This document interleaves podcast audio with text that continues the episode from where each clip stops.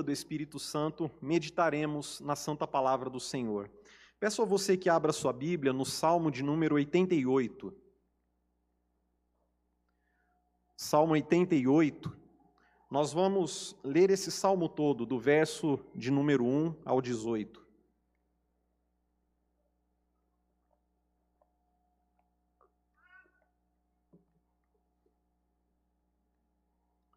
Mesmo assentados como estamos, porém com bastante atenção e reverência à palavra de Deus, leiamos, acompanhemos a leitura do Salmo 88.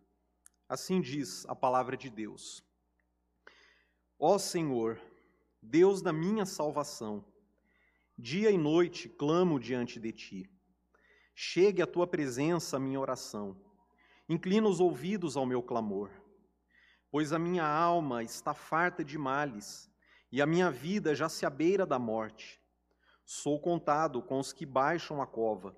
Sou como um homem sem força, atirado entre os mortos, como os feridos de morte que jazem na sepultura, dos quais já não te lembras. São desamparados de tuas mãos. Puseste-me na mais profunda cova, nos lugares tenebrosos, nos abismos. Sobre mim pesa a tua ira, tu me abates com todas as tuas ondas. Apartaste de mim os meus conhecidos e me fizeste objeto de abominação para com eles.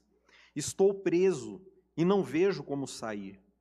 Os meus olhos desfalecem de aflição. Dia após dia venho clamando a ti, Senhor, e te levanto as minhas mãos. Mostrarás tu prodígios aos mortos? Ou os finados se levantarão para te louvar? Será referida a tua bondade na sepultura, a tua fidelidade nos abismos? Acaso nas trevas se manifestam as tuas maravilhas e a tua justiça na terra do esquecimento? Mas eu, Senhor, clamo a ti por socorro, e antemanhã já se antecipa diante de ti a minha oração. Por que rejeitas, Senhor, a minha alma e ocultas de mim o rosto. Ando aflito e prestes a expirar desde moço. Sob o peso dos teus terrores, estou desorientado. Por sobre mim passaram as tuas iras, os teus terrores deram cabo de mim. Eles me rodeiam como água, de contínuo. Há um tempo me circundam. Para longe de mim afastaste amigo e companheiro os meus conhecidos são trevas. Oremos. Senhor Deus, amado Pai Celestial, te damos graças, Senhor, pela tua santa palavra, sagradas Escrituras, lâmpada para os nossos pés, luz para os nossos caminhos e alimento para as nossas almas, Senhor. E ao meditarmos, ó Deus, nas páginas sagradas, rogamos que o teu Santo Espírito ilumine a nossa mente para que possamos compreendê-la para que possamos ver Cristo revelado, ó Deus, em cada página da Escritura Sagrada, e que mesmo diante de versos e textos tão difíceis e tão sombrios como este do Salmo 88, que o Senhor traga consolo ao nosso coração, que o Senhor nos edifique, nos instrua e que sejamos, ó Deus, fortalecidos e animados por Ti, Senhor. Oramos assim, agradecidos por tudo em nome do teu filho Jesus. Amém. Queridos, não somente a Escritura, mas também a história do cristianismo, a história da igreja, nos mostra exemplos de grandes homens de Deus, homens de fé, homens justos e piedosos, que lidaram com terríveis enfermidades do corpo e da alma, de tal forma que muitos deles chegaram a desesperar da própria vida um desses exemplos é o de Charles Haddon Spurgeon, aquele que ficou conhecido como o príncipe dos pregadores, pastor batista da Inglaterra e um dos maiores evangelistas do século XIX, autor de muitos sermões e devocionais que até hoje lemos e somos profundamente edificados. Ele lutou durante grande parte da sua vida contra a depressão além de enfermidades físicas terríveis como artrite, reumatismo e neurite. Muitos acreditam que a depressão de Spurgeon foi desencadeada quando ele tinha 22 anos de idade. Houve uma ocasião em que ele pregava num auditório para cerca de 12 mil pessoas. E conta-se que alguns engraçadinhos que havia ali naquele auditório, durante o sermão, gritaram a palavra fogo. E então iniciou-se um enorme tumulto no meio daquela multidão, naquele auditório. E uma grande correria para que o auditório fosse esvaziado, é, pessoas pisoteando umas às outras. E o resultado daquele tumulto foi foram sete mortos e 28 gravemente feridos. E a partir de então, a mente de Spurgeon, depois daquele triste episódio, nunca mais foi a mesma. Sua esposa, Susana, escreveu assim: A angústia do meu amado era tão profunda e violenta que a razão parecia se agitar em seu trono, e algumas vezes temíamos que ele nunca mais pregasse. Daquele episódio em diante, Spurgeon sofreu de tempos em tempos com a depressão além das doenças crônicas já referidas. E esse sofrimento o afetava de tal forma que, por vezes, os diáconos da igreja precisavam ir até a casa dele para carregá-lo para a igreja. Tamanho, tamanha sua fraqueza, tamanha sua prostração, os diáconos precisavam carregá-lo para a igreja. Por vezes ele precisava até é, tirar uma licença do, do seu pastorado, ir para uma casa de praia a fim de se recuperar da depressão que o acometia. Todavia, a dor pela qual passou e esse mal da depressão e das enfermidades que ele enfrentou acabou por trazer grande aprendizado e experiência ao seu próprio pastorado. Diante das enfermidades do corpo e da alma que ele enfrentava, Spurgeon aprendeu a viver na dependência de Cristo. Aprendeu a viver na graça dele, para caminhar, ainda que enfrentando todos esses males.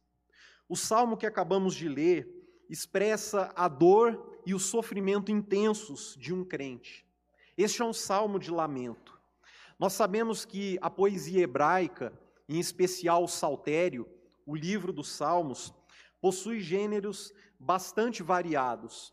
Nós temos os salmos de louvor e adoração, que normalmente trazem expressões de alegria, de júbilo. Nós temos os salmos de ações de graças pelas bênçãos que o Senhor concedeu, os salmos de penitência e confissão de pecados, os salmos de sabedoria, de ensino e também os salmos de lamento, como é o caso do Salmo 88. Nesses cânticos, o salmista expressa a tristeza e a angústia que tomam conta do seu coração e clama pelo socorro de Deus. É interessante notar, queridos, como o saltério, como todo o livro dos Salmos, expressa todas as emoções que podem tomar conta do coração de um crente: a alegria, a tristeza, o medo, a raiva, a confiança, etc. Todos esses sentimentos, essas emoções pelas quais nós passamos, estão expressas nos salmos aqui registrados no Saltério. O Salmo 88 é um salmo de lamento e ele se destaca por ser o cântico mais sombrio de todo o Saltério. Os outros salmos de lamento, nós temos vários outros, eles contêm é, uma nota de esperança e normalmente ao final uma expressão de louvor a Deus. Porém, esse salmo, ele termina de forma totalmente melancólica. O único lampejo de esperança dele está no verso primeiro, quando o salmista fala: Deus da minha salvação. De acordo com o título original, que está em itálico, se você está com a versão revista atualizada, você pode encontrar aí em itálico, ou naquilo que o reverendo Mateus chama de versículo zero, é, o título original deste salmo. E de acordo com esse título, o autor deste cântico é Emã, o israelita. Nós temos poucas informações a respeito dele na Bíblia. De acordo com 1 Crônicas, capítulo 15, verso 19, ele era levita no tempo de Davi, no período do reinado de Davi. Emã era cantor. É, além disso, em 1 Reis, primeiro livro dos Reis, capítulo 4, verso 31, também há uma referência a ele como um homem bastante sábio. Mas nós não temos outros relatos na Escritura a respeito da vida dele. E esse cântico era entoado originalmente por um coro que ficou conhecido como os Filhos de Corá, um grupo, o grupo coraíta. E à luz do que lemos neste salmo, é, alguns comentaristas acreditam que Emã talvez tenha padecido de alguma forma de depressão, por toda a expressão melancólica desse salmo.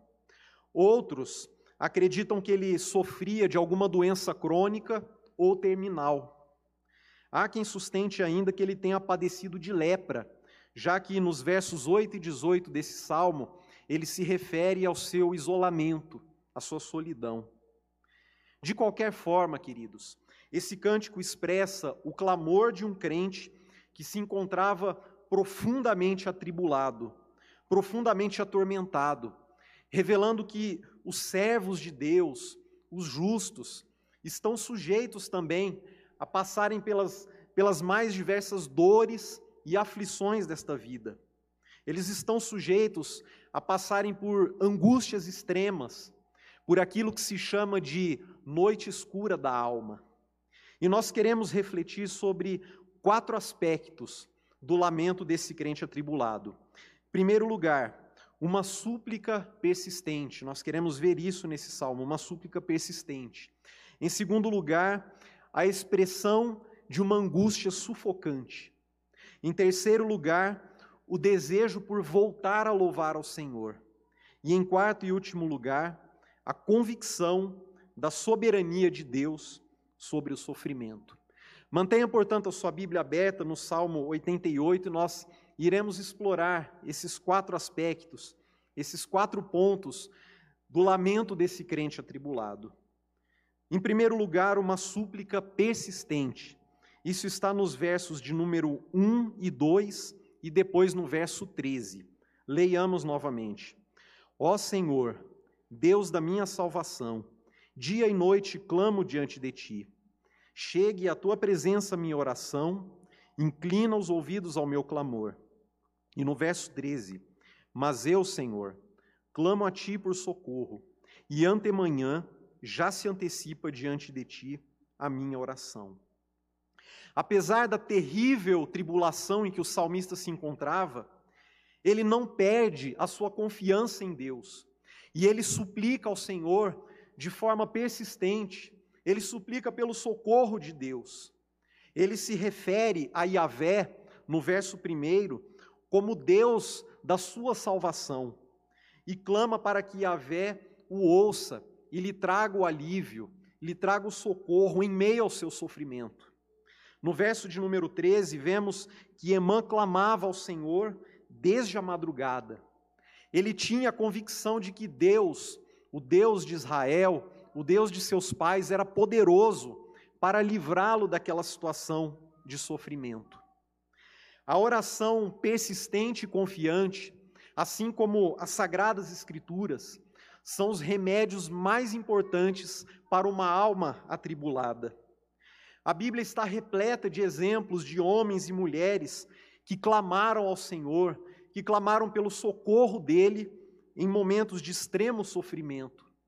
Nós temos o exemplo de Ana, mãe de Samuel, que padecia da dor da esterilidade, do sofrimento de não poder gerar filhos. E ela foi foi ao templo e ela foi tão intensa e demorada na sua oração que o sacerdote Eli, erroneamente, achou que ela estivesse embriagada. Mas na verdade era a oração intensa dela, ela derramando a sua alma sofrida e angustiada diante do Senhor. Também temos o exemplo de Jonas, naquele momento em que ele foi atirado ao fundo do mar e foi engolido por aquele grande peixe. Lá no capítulo 2 do livro de Jonas, está registrada a oração que ele fez no, no ventre daquele grande peixe. E ao final da sua oração, ele declarou, conforme está em Jonas 2,9: Ao Senhor pertence a salvação. E o exemplo maior e perfeito de uma vida persistente de, de, de oração é o do nosso Salvador, do nosso Senhor Jesus. Os evangelhos relatam várias ocasiões em que ele se retirou para falar com o Pai. Ele gastava horas, grande tempo, em oração diante do Pai, falando com ele. No texto bíblico da leitura bíblica alternada da nossa liturgia, Mateus, capítulo 26, versos 36 a 46, nós vemos que naquela noite que antecedeu a sua crucificação, tendo sido tomado por grande agonia, Jesus orou ao Pai por três vezes e clamou a Ele que, se fosse possível e conforme a vontade do Pai, passasse dele aquele cálice. Jesus orou por três vezes naquela noite de agonia. Qualquer que seja a causa do nosso sofrimento, queridos, esse sofrimento deve nos levar a uma vida de intensa e incessante oração. As nossas tribulações devem ter o efeito de nos levar para mais perto de Deus, devem nos tornar mais próximos dele, mais íntimos do Senhor, através da oração. No Novo Testamento, nós temos várias exortações a respeito da vida de oração. Vou citar alguns breves textos. 1 Tessalonicenses 5, 17, orai sem cessar. Filipenses, capítulo 4, verso 6, não andeis ansiosos de coisa alguma. Em tudo, porém, sejam conhecidas diante de Deus as vossas petições, pela oração e pela súplica, com ações de graças. E Mateus, capítulo 7, verso 7, palavras do Senhor Jesus: Pedi e dar-se-vos-á Buscai e achareis, batei e abrir-se-vos-á. Como está, querido, a sua vida de oração? Você tem orado ao Senhor todos os dias? Tem orado sem cessar? Você tem derramado a sua alma diante dele nos momentos de angústia e falado daquilo que o aflige? Ou você tem se fechado em si mesmo ou em si mesma e tem se deixado dominar pela desesperança. Nós somos chamados, queridos, à semelhança de Emã, o israelita, como nós vemos neste salmo, a uma vida persistente incessante de clamor, de oração ao nosso Deus. Em segundo lugar, nós passamos a ver agora nesse salmo a expressão que significa o mundo invisível dos mortos, a habitação dos mortos. A sua fraqueza era tamanha que ele já se considerava como morto. Nós temos aí, nos versos 3 a 6, o lamento de um homem agonizante e moribundo. Vamos ler novamente, versos 3 a 6. Pois a minha alma está farta de males, e a minha vida já se abeira da morte. Sou contado com os que baixam a cova, sou como um homem sem força, atirado entre os mortos como os feridos de morte que jazem na sepultura, dos quais já não te lembras. São desamparados de tuas mãos. Puseste-me na mais profunda cova, nos lugares tenebrosos, nos abismos. Nós vemos aqui uma descrição sombria da dificuldade da luta pela qual esse salmista passava. A sua fraqueza era enorme, o seu corpo e a sua alma estavam desfalecidos. E no verso de número 7, Emã atribui a sua terrível situação à ira de Deus. Ele assim diz no verso 7: Sobre mim pesa a tua ira, tu me abates com todas as tuas ondas. E no verso 8, ele faz referência à sua solidão, ao declarar que Deus apartou dele os seus conhecidos e o tornou objeto de abominação para com eles. Verso 8: Apartaste de mim os meus conhecidos e me fizeste objeto de abominação para com eles. Estou preso e não vejo como sair. Com base nesse verso e no verso 18, como já dissemos anteriormente, alguns comentaristas acreditam que Emã tenha sido acometido de lepra, pois se tratava naquela época de uma doença altamente contagiosa e, conforme a lei de Moisés, as, as normas sanitárias da época, os leprosos deveriam ficar isolados da comunidade. E esse lamento de Emã, toda essa expressão da angústia que tomava conta dele, essa angústia sufocante, que nós vemos nesses versos 3 a 9, é muito semelhante à descrição do sofrimento de Jó.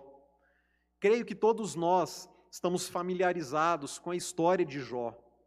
Ele era um homem justo e piedoso, um homem temente a Deus, e apesar disso, ele perdeu todos os seus bens e filhos e acabou por perder a própria saúde. E ao final ele acabou, depois de passar por tudo isso, ele ficou é, na companhia de três amigos insensatos, três amigos que é, o tempo todo o acusavam de haver pecado de maneira grave e alegavam que é, o seu pecado grave seria a causa de todo aquele sofrimento pelo qual ele passava. Em Jó 19, no verso 13, ele se queixa, a semelhança de Emã, de ter sido desamparado pelos seus parentes e de ter sido esquecido pelos seus conhecidos. No verso 19 de Jó 19, ele também afirma que os seus amigos íntimos o, o abominavam e até os que ele amava se tornaram contra ele. Tanto Jó como Emã expressam um sentimento de desprezo, de abandono e de solidão. Eles estavam sentindo abandonados e rejeitados pelos até mesmo pelos seus entes queridos, pelos seus familiares e amigos. E no verso 9 do Salmo 88, o salmista afirma que até a sua vista começava a fraquejar por causa da aflição. Assim diz o verso 9: Os meus olhos desfalecem de aflição, dia após dia. Venho clamando a ti, Senhor, e te levanto as minhas mãos. A cegueira é um sofrimento frequente na velhice, ou também se manifesta como sequela de algumas enfermidades. E ela traz consigo essa terrível sensação de se viver na escuridão. Não obstante, o salmista persevera em oração e clama diariamente ao Senhor por socorro.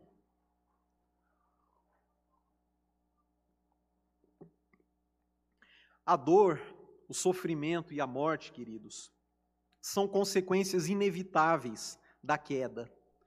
Por causa da desobediência dos nossos primeiros pais, por causa do pecado de Adão e Eva, registrado lá em Gênesis capítulo 3, a terra foi amaldiçoada por Deus e a morte entrou no mundo. O salário do pecado é a morte, e não somente a morte física, mas também a morte espiritual, o inferno, a condenação eterna. Tudo isso é consequência do pecado. Todas as mazelas que experimentamos nesta vida são fruto do pecado original, desse pecado dos nossos primeiros pais, dessa natureza corrupta e caída que herdamos deles, e a consequência de a terra ter sido amaldiçoada por causa do pecado. Somente a obra perfeita de um redentor é que pode nos libertar do pecado e das suas consequências.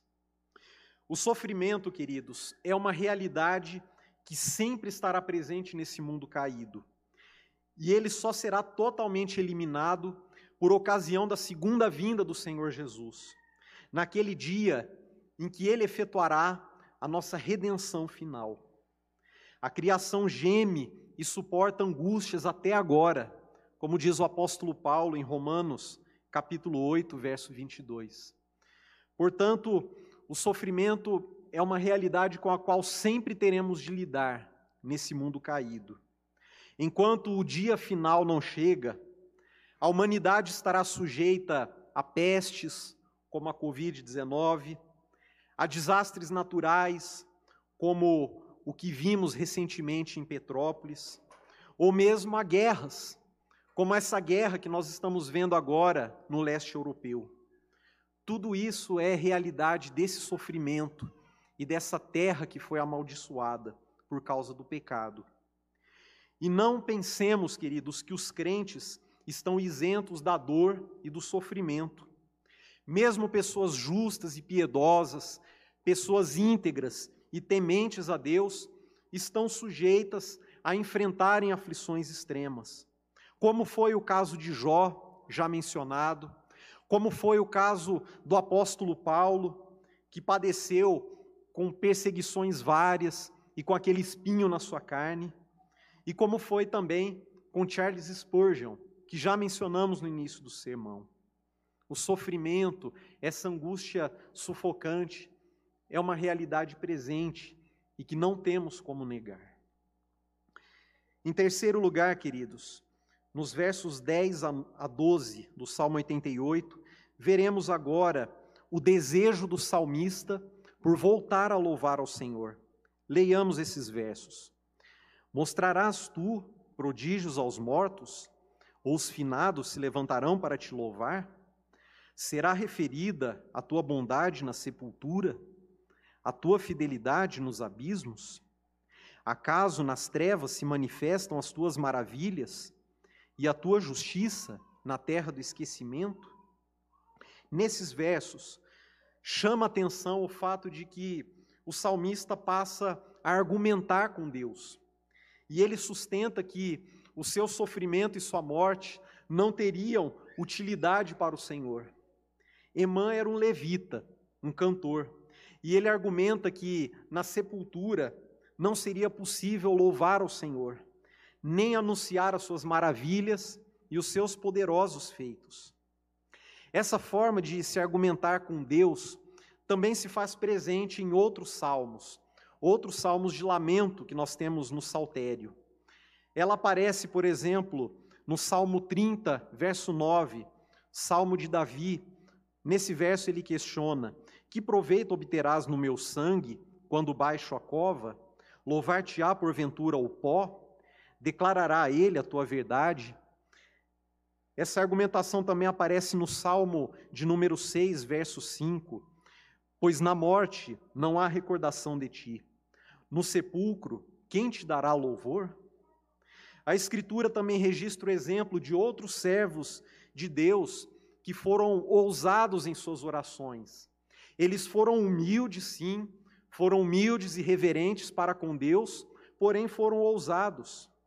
Lembremos do exemplo de Abraão, como ele intercedeu é, de forma bastante insistente em favor do seu sobrinho Ló, quando o Senhor anunciou que iria destruir Sodoma e Gomorra. Ló intercedeu de maneira insistente diante do Senhor, questionando a Deus: se houver aqui 50 justos, 40 justos ou 30, o Senhor vai ainda assim destruir Sodoma e Gomorra? Abraão foi bastante argumentativo para com Deus, a fim de obter o livramento do seu sobrinho. Nós precisamos é, tomar um certo cuidado com esse trecho, queridos, dos versos 10 a 12, e também com esses versos semelhantes em outros salmos de lamento, é, a fim de não nos equivocarmos e chegarmos a uma conclusão distorcida, pensando que esses textos dariam base para uma espécie de aniquilacionismo, ou aquilo que se chama de sono da alma. É, o aniquilacionismo, ou sono da alma, entre aspas, é aquele ensino de que, após a morte, a alma humana é aniquilada, que ela é reduzida a um estado de completa inatividade e inconsciência. Nós precisamos tomar esse cuidado com esses versos. É, é preciso ter em mente que o Antigo Testamento traz pouquíssimos ensinos sobre a chamada escatologia individual, isto é, sobre o estado do homem após a morte. Esses ensinos sobre a situação da alma humana após a morte, eles só se tornam mais claros e frequentes no Novo Testamento. E o Novo Testamento não traz qualquer sustentação é, para o aniquilacionismo. Pelo contrário, o Novo Testamento mostra que as almas dos, salmo, dos salvos, depois que partem, vai para a glória celestial, para o seio de Abraão.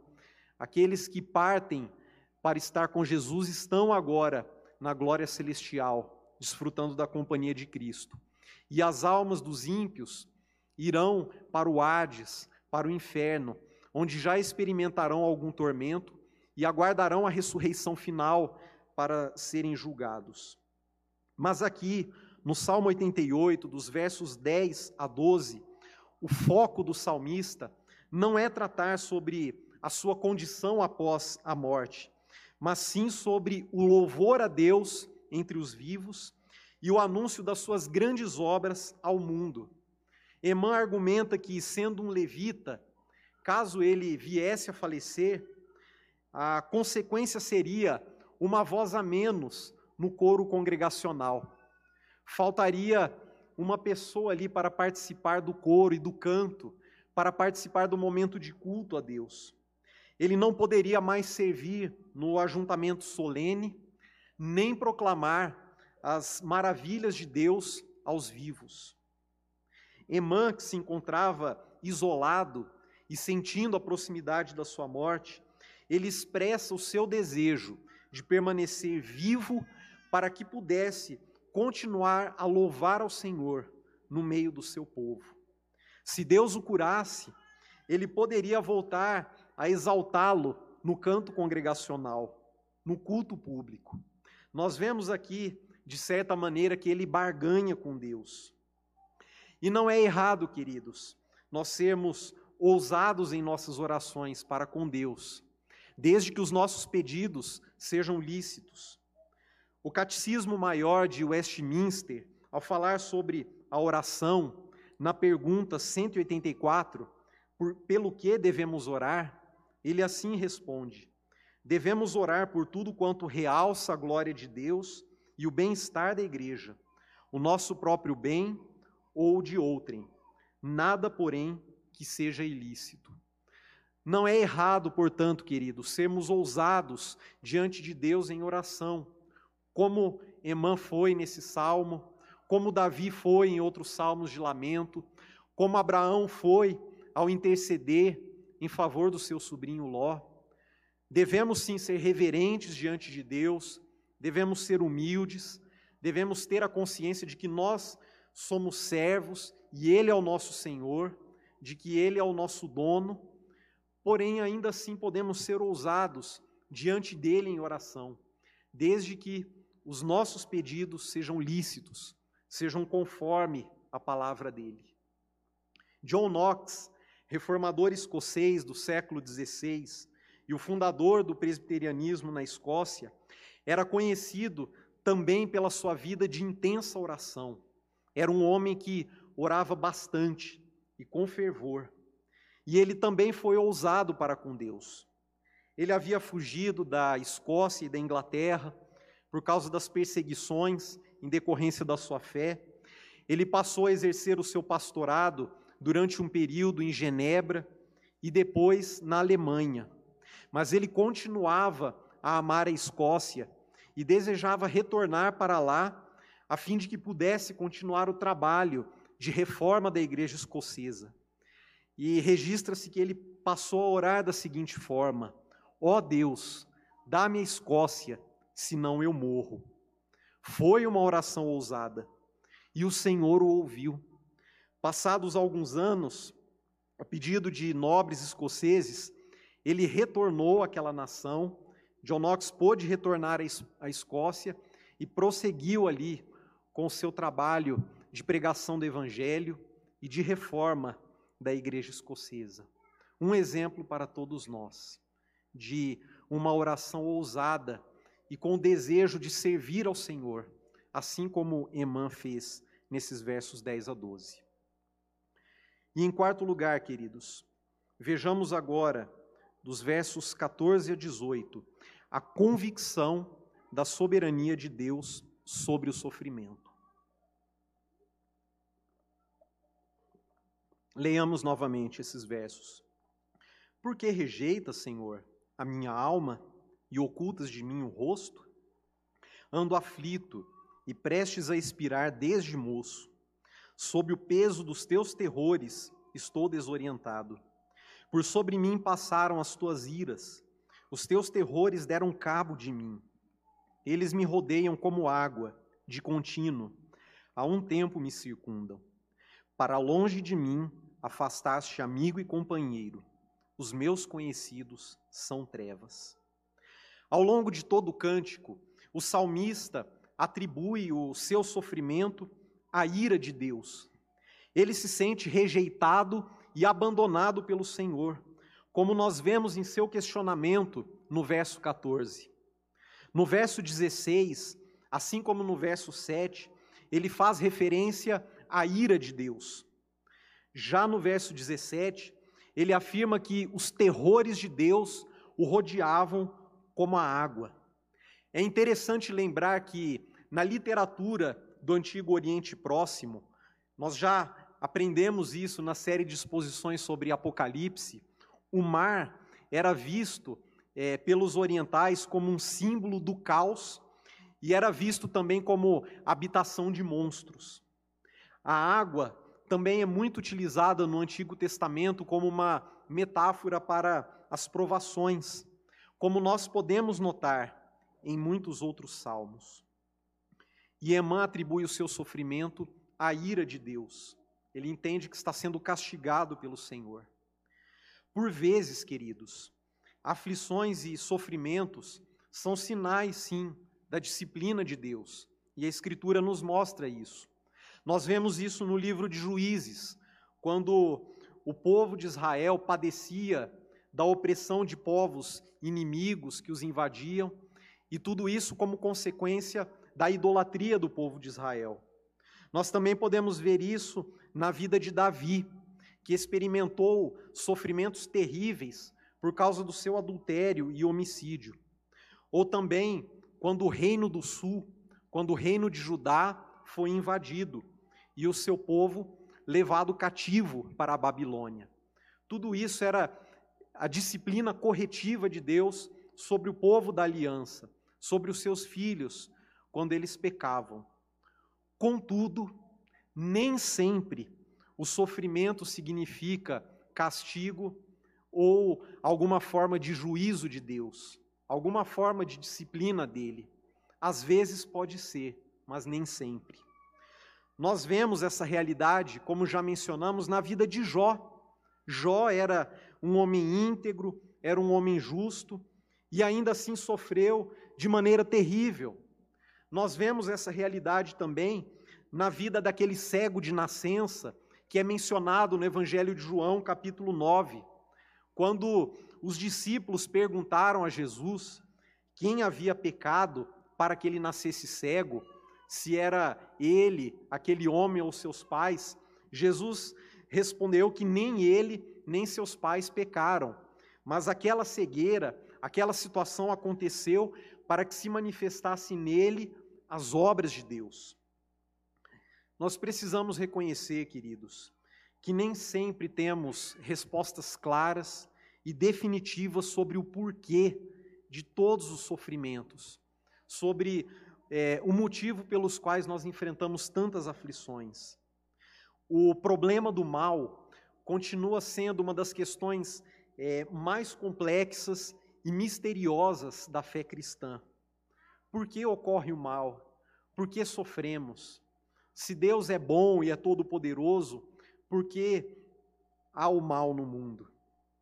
Todavia, queridos, a Escritura é clara e cristalina ao afirmar a soberania de Deus sobre tudo o que acontece em nossas vidas e na história. Nada foge ao seu controle. E Ele também é soberano sobre as nossas dores e aflições. No caso de Jó, como nós vemos ali nos, nos primeiros capítulos, no capítulo 1 e 2 do livro de Jó, Satanás só teve poder para tocar na vida dele, tirando os seus bens, os seus filhos e a sua saúde, porque o Senhor lhe permitiu. Deus deu permissão a Satanás para que ele tocasse em Jó. E ainda assim, o Senhor estabeleceu um limite para Jó. Deus disse a ele que poupasse a vida de Jó. Satanás não poderia acabar com a vida de Jó. Na vida do apóstolo Paulo também, nós vemos que o próprio Deus permitiu que lhe fosse colocado um espinho na carne, a fim de que Paulo se mantivesse humilde e dependente do poder de Cristo, para que Paulo não se ensoberbecesse. E foi por isso que, quando Paulo orou para que esse espinho fosse retirado, Deus lhe respondeu: A minha graça te basta, porque o poder se aperfeiçoa na fraqueza. Isso está em 2 Coríntios 12, verso 9. Deus é soberano sobre o nosso sofrimento. Ainda que não entendamos todos os porquês, ainda que não saibamos todas as causas, as razões pelas quais o Senhor permite que flagelos e aflições façam parte das nossas vidas. E embora o salmista se sentisse abandonado e esquecido por Deus, como ele expressa nesses versos 14 a 18, o Senhor tinha os seus propósitos na vida dele através daquele sofrimento. Um deles, certamente, foi transformar Emã em um homem sábio, porque ele foi qualificado dessa forma, como nós vemos em 1 Reis, capítulo 4, verso 31. Emã se tornou um homem sábio, e talvez Deus o tenha tornado sábio através da dor que ele enfrentou. Além de tudo isso, queridos, a aflição do salmista Emã, nesse salmo tão sombrio, nesse salmo tão melancólico, é uma sombra e um prenúncio do sofrimento do Messias.